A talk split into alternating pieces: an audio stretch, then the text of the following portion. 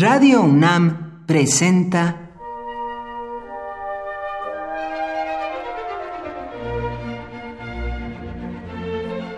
Cuaderno de los Espíritus y de las Pinturas por Otto Cázares.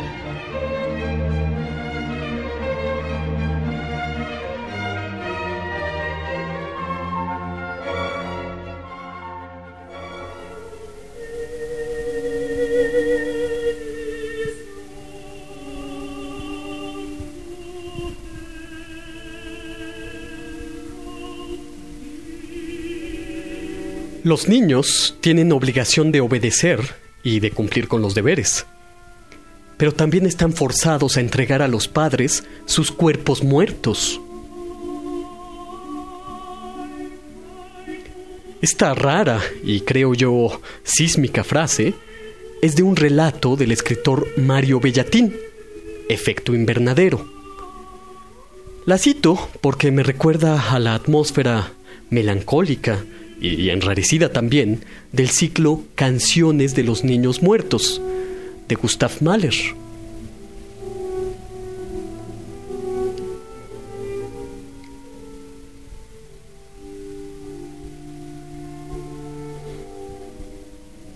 ¿Qué canciones más tristes son estas que estoy oyendo en casa?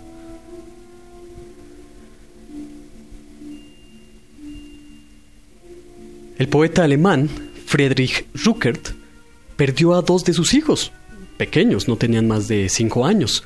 Los perdió en un periodo de tiempo extraordinariamente breve. Al dolor inenarrable de la primera pérdida vino a sumarse otro dolor, 16 días después. Ruckert encontró, no obstante, la manera de dar una voz a su dolor a través de una fecundidad creadora impresionante porque escribió cerca de 500 poesías con el tema de la muerte de sus hijos. Gustav Mahler, que no perdió a un hijo, sino mucho tiempo después, puso música a cinco de los poemas de Ruckert. Es este el origen de las canciones de los niños muertos.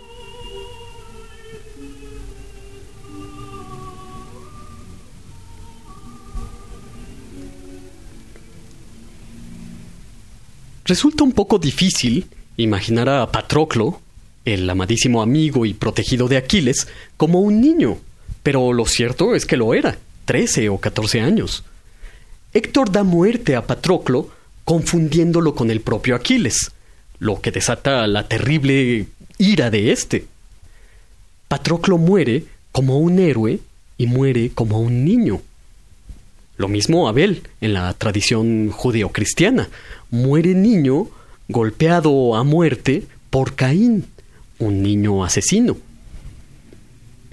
Hay tantos niños muertos en la literatura y en las artes en general que resulta un tema que transparenta las obsesiones, los miedos y los dolores de nuestra especie. Una historia inusual de muerte infantil puede encontrarse en un libro alemán de finales del siglo XIX, que se debe a la pluma de Heinrich Hoffmann. No hay que confundir a este Heinrich Hoffmann con E.T.A. Hoffmann, autor de Los Elixires del Diablo, que era alemán también. Heinrich Hoffmann escribió el libro para niños Der Strubelpeter, Pedro Greñas. Fue Salvador Elizondo quien lo dio a conocer a un número considerable de lectores de habla hispana. En Pedro Greñas aparece una historia terrible con el título Paulina y los fósforos. Y trata de una niña rubita que jugando con cerillos se prende el cabello y después se prende el cuerpo entero. En una ilustración se la ve en llamas ante dos gatitos sorprendidos. En otra ilustración vemos un montón de cenizas humeantes y a los dos gatitos llorando ríos a la pequeña. Sus lágrimas forman una especie de riachuelo alrededor de sus zapatillas. Cierto, esta escena es tan cruel como ver a Maldoror hincando las largas uñas al pecho cándido de un recién nacido en el libro del conde de Lutremont. Seguramente Thomas Mann debió haber crecido viendo las estrambóticas historias de Heinrich Hoffmann, Pedro Greñas. En la obra de Thomas Mann abundan ciertamente los niños muertos. Hanno Budenbrook es el último de la dinastía Budenbrook, familia de burgueses y comerciantes notables. Hanno es un niño artista, un niño de carácter sensible y quebradizo, enfermizo incluso. Nunca hubiera podido ser comerciante como sus antepasados. Hanno, al final de la novela, muere de tifoidea. Y con él, con Hanno Budenbrook, termina la respetable dinastía Budenbrook. Por los mismos años en que Thomas Mann escribía Los Budenbrook, que es su primera novela, el pintor francés Edouard Vuillard pintaba una serie encantadora de niños durmiendo en su camita. Qué plácidos y tiernos se ven los niños de las pinturas de Vuillard. Los niños de Vuillard no están muertos.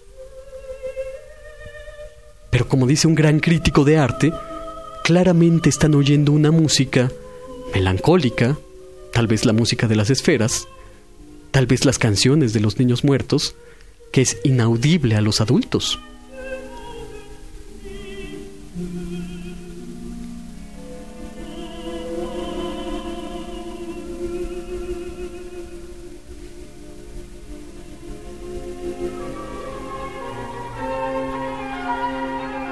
Por hoy, Otto Cázares cierra el cuaderno de los espíritus y de las pinturas.